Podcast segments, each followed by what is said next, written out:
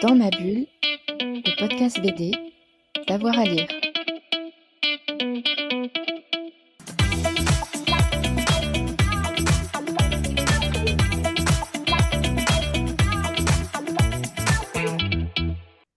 Bonjour à tous et à toutes, bienvenue dans ce nouvel épisode de Dans ma bulle, votre podcast 100% BD avec avoir à lire. Aujourd'hui, je vous emmène en haute montagne en 1938. Deux frères vivent depuis toujours dans la bergerie familiale. Il y a l'aîné, Isaïe, qui s'en contente, et puis il y a le cadet Marcelin qui rêve, lui, de la ville, d'avoir un peu d'argent et de fuir leur misère. Tout progressivement commence à les opposer, et puis un jour, un avion s'écrase pas très loin de chez eux et on raconte qu'il abritait beaucoup d'or. Vous aurez peut-être reconnu le résumé de La Neige en deuil, roman d'Henri Troyat publié en 1952. Dominique Montferry nous en propose une très belle adaptation chez Rue de Sèvres et il est mon invité. Bonjour Dominique. Bonjour à tous. Alors, euh, ma première question, c'est comment est-ce que vous avez rencontré ce roman d'Henri Troyat et puis qu'est-ce qui vous a donné envie euh, de, le- de l'adapter en bande dessinée?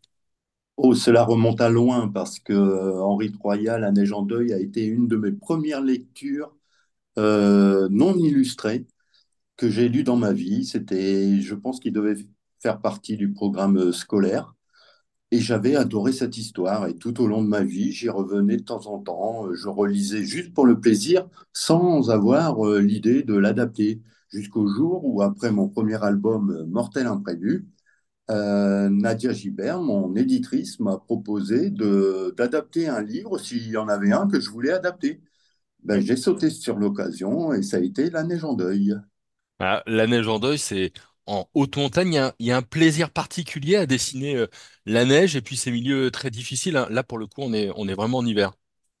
Alors, euh, c'est plutôt une coïncidence. C'est vrai que dans Mortel Imprévu, j'avais déjà dessiné pas mal de neige et que là, je me retrouvais avec La Neige en deuil où aussi il y avait de la neige. Mais c'était pure coïncidence. Moi, c'est vraiment les histoires, moi, qui m'attachent. Euh, ça cette histoire se serait passée dans une forêt. J'aurais euh, dessiné la forêt avec toujours autant de plaisir.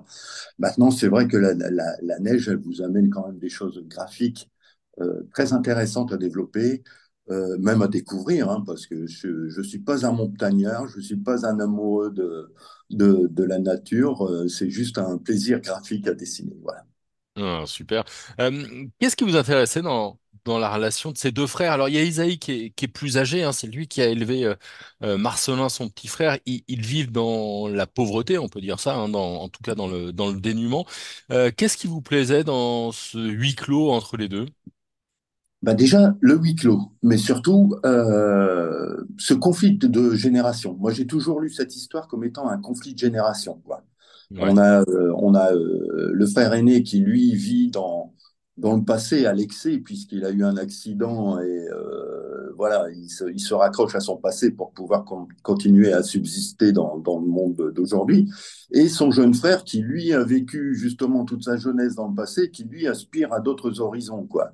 Euh, donc voilà, ça a vraiment été euh, euh, l'axe primordial que j'ai essayé de développer dans la bande dessinée. Alors que dans le roman, Henri Troyat, lui,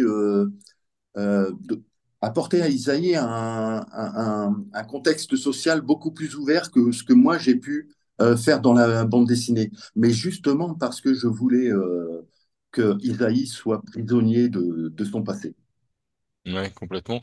Isaïe, comment vous le voyez? Parce que euh, on a l'impression d'un garçon simple, un petit peu simplet, euh, qui est plus âgé, beaucoup d'amour pour son frère Marcelin, euh, euh, jusque peut-être parfois jusqu'à la naïveté.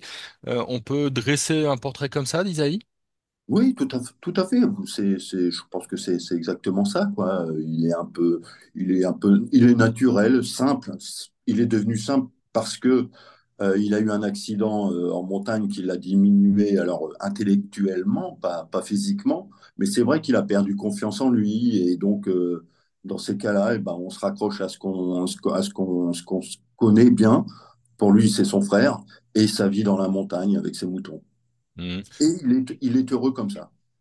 C'est intéressant cet accident parce que euh, du coup pour aller chercher l'avion, alors on, on spoil pas trop euh, là-dessus, mais tout de même il va devoir euh, combattre sa peur, repartir dans, dans la montagne.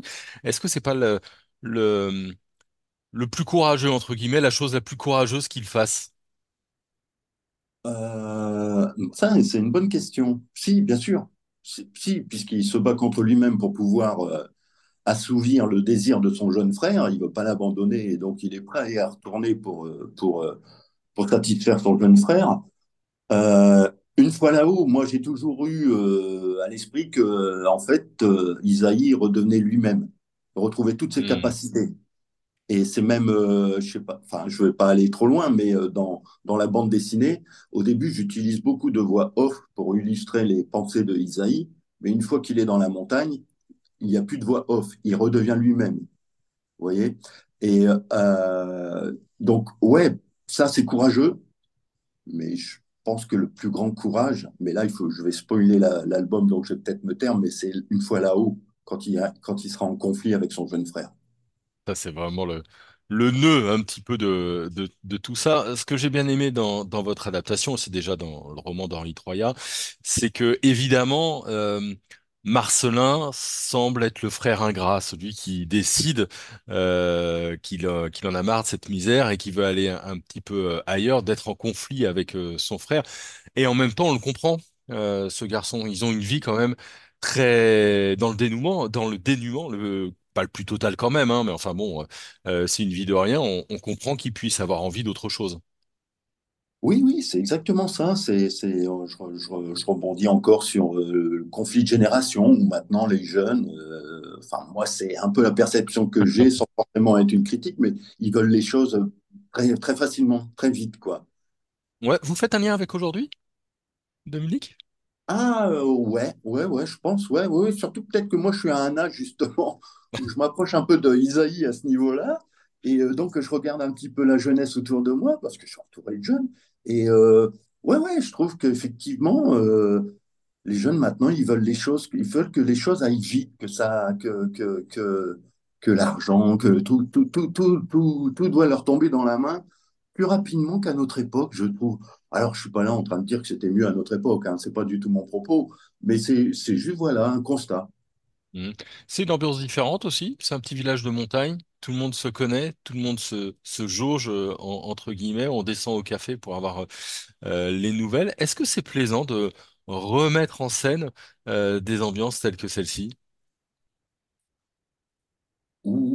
Oui, oui, mais encore une fois, je me réfugier dans l'amour que j'ai eu pour cette histoire que j'ai eue pendant euh, toutes mes années. C'est comme ça que je voyais le truc, quoi, en fait. Parce que moi, pendant toutes mes relectures, forcément, étant un homme d'image, je mettais, euh, je mettais des images dans, dans la lecture du roman. Et donc, euh, Un plaisir, oui, ça a été un plaisir, mais c'est encore une fois pour, pour, pour bien contraster l'histoire entre le passé, euh, un monde un peu rural avec certaines valeurs encore qui n'existent peut-être de moins en moins aujourd'hui, et euh, cette jeunesse qui, qui, qui doit évoluer dans ce, ce monde et qui, qui n'en a pas vraiment envie, quoi.